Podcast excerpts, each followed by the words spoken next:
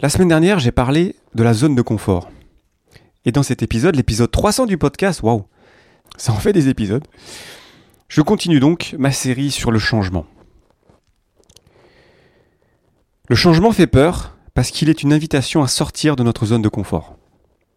Et la réaction humaine qui se manifeste lorsqu'on est exposé au changement, c'est la résistance, ou souvent dans nos organisations, c'est la fameuse phrase on a toujours fait comme ça. Et dans mon vécu d'agiliste, de Scrum Master, de coach agile, crois-moi, j'ai fait l'erreur d'amener le changement de manière pas très subtile, de manière un petit peu brutale, un petit peu comme un bulldozer qui arrive et qui dit Ok, maintenant, on va travailler comme ça. D'ailleurs, même je, je dis souvent, dans ma première expérience avec Scrum, alors que j'avais proposé Scrum dans ma boîte, c'est comme ça que je l'avais amené. Ça avait marché parce que j'avais la confiance de mes coéquipiers de mon boss de l'époque, mais en vrai, c'est pas la bonne manière de faire. Pourquoi? Parce que si une équipe ou une organisation fonctionne, existe, c'est pour de bonnes raisons. Et il y a bien quelque chose qui marche dans ce qui est fait dans cette équipe ou dans cette organisation. La première des choses que j'invite à amener, c'est de respecter le fait qu'il y a des choses qui marchent. Et lorsqu'on propose de nouvelles solutions, ou challenges auxquels font face ces équipes ou ces organisations, on vient perturber leur système. Et le réflexe humain, la réaction humaine normale, c'est un besoin d'ordre, un besoin de stabilité. Parce que les choses marchent déjà un petit peu quand même. Il y a des choses qui marchent, même parfois même, elles marchent très bien.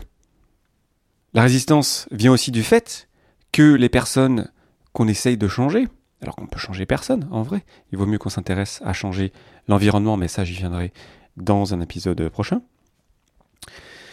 Ces personnes donc, souvent, elles ne connaissent pas une autre manière de faire. Elles sont dans leur quotidien, elles font ce qu'ils font pour que l'équipe ou pour que l'organisation marche. Elles n'ont pas vraiment le temps de s'intéresser à ce qui pourrait être mieux. On les a pas habituées à s'intéresser à ce qui pourrait être mieux. Ce statu quo, il existe pour de bonnes raisons. Statu quo, en latin, c'est in statu quo ante, dans le même état qu'auparavant. Donc c'est la stabilité. C'est sûr, ça marche déjà. Il y a des choses qui marchent. C'est un biais humain même, le statu quo. Parce qu'on a naturellement une aversion aux pertes et à la dépossession. C'est-à-dire qu'on valorise plus ce qu'on a déjà. On évalue même de façon asymétrique nos perspectives de perte et de gain.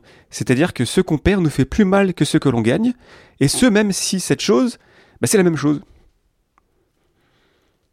Si je perds quelque chose, ça me fait plus mal. Alors que si je la gagne, certes ça m'intéresse, mais la perte me fait plus souffrir. L'aversion aux pertes et l'aversion à la dépossession. Du coup, quand on arrive, nous autres, Scrum Master, coach agile, agilistes en général, parce qu'on va dans des conférences en ce moment, c'est la conférence des Agile Tours, on a découvert plein de nouvelles pratiques. D'ailleurs, petit aparté, je serai keynote à l'Agile Tour de Lausanne le 8 décembre. Je t'invite à y venir, ça va être une superbe journée. Et donc, on revient des Agile Tours, des conférences, on a plein d'idées et on veut tout changer. Et si on n'amène pas le changement de manière subtile, intelligente même j'ai envie de dire, on va créer plus de résistance. Ce qui va même parfois tuer dans l'œuf l'idée même de changement et va même peut-être tuer l'idée même qu'on voulait amener.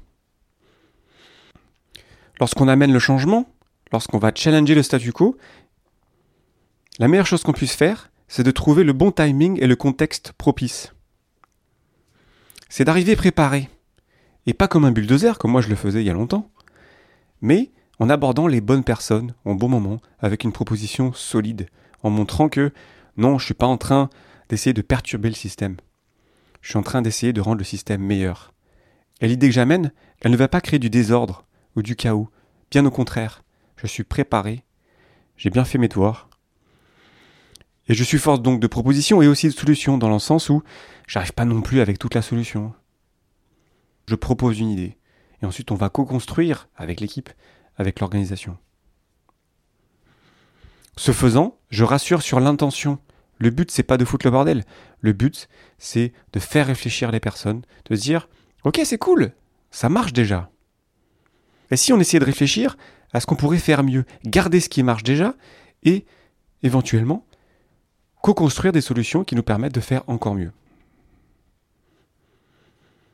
Si on a une raison d'être dans notre organisation ou dans notre équipe, ça va beaucoup nous aider à débloquer le statu quo. Pourquoi? Parce que la raison d'être, la vision lointaine de l'entreprise, pourquoi est-ce que l'entreprise existe? Pourquoi est-ce que l'organisation existe? Pourquoi est-ce que l'équipe existe? C'est un idéal tellement lointain qu'on l'atteindra jamais. Et tant mieux, c'est une inspiration. Et du coup, nos pratiques quotidiennes, le statu quo, il est jamais suffisant. Ça va être plus facile d'en sortir dès l'instant où on se rend compte que, ah ouais, on peut peut-être tendre un peu plus vers cet idéal. Au lieu de blâmer le passé, au lieu de dire que tout ce qu'on a fait jusqu'à présent, c'est de la merde, on va tendre vers le futur. On va laisser tirer les personnes vers le futur, en co-construisant le futur ensemble. Quand je dis d'amener le changement de manière subtile, je ne dis pas qu'il faut manipuler. Je dis qu'il faut faire attention à qui on parle quand.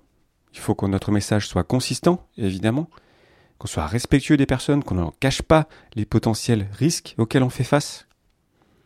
Quand on fait ça, on crée de la confiance. Les gens se rendent bien compte que les cartes sont sur la table. Et là, ensemble, on va travailler à trouver une solution. Un petit truc qui va nous aider à débloquer plus facilement le statu quo, ça va être d'inviter régulièrement des personnes en dehors de notre système, de notre secteur, notre domaine, pour montrer qu'il existe d'autres manières de faire les choses. Ça ne veut pas dire qu'il faut qu'on fasse pareil. Ça ne veut pas dire qu'à chaque fois qu'on a une personne de l'extérieur qui vient nous parler qu'il faut adopter euh, sa méthode, son modèle, son framework.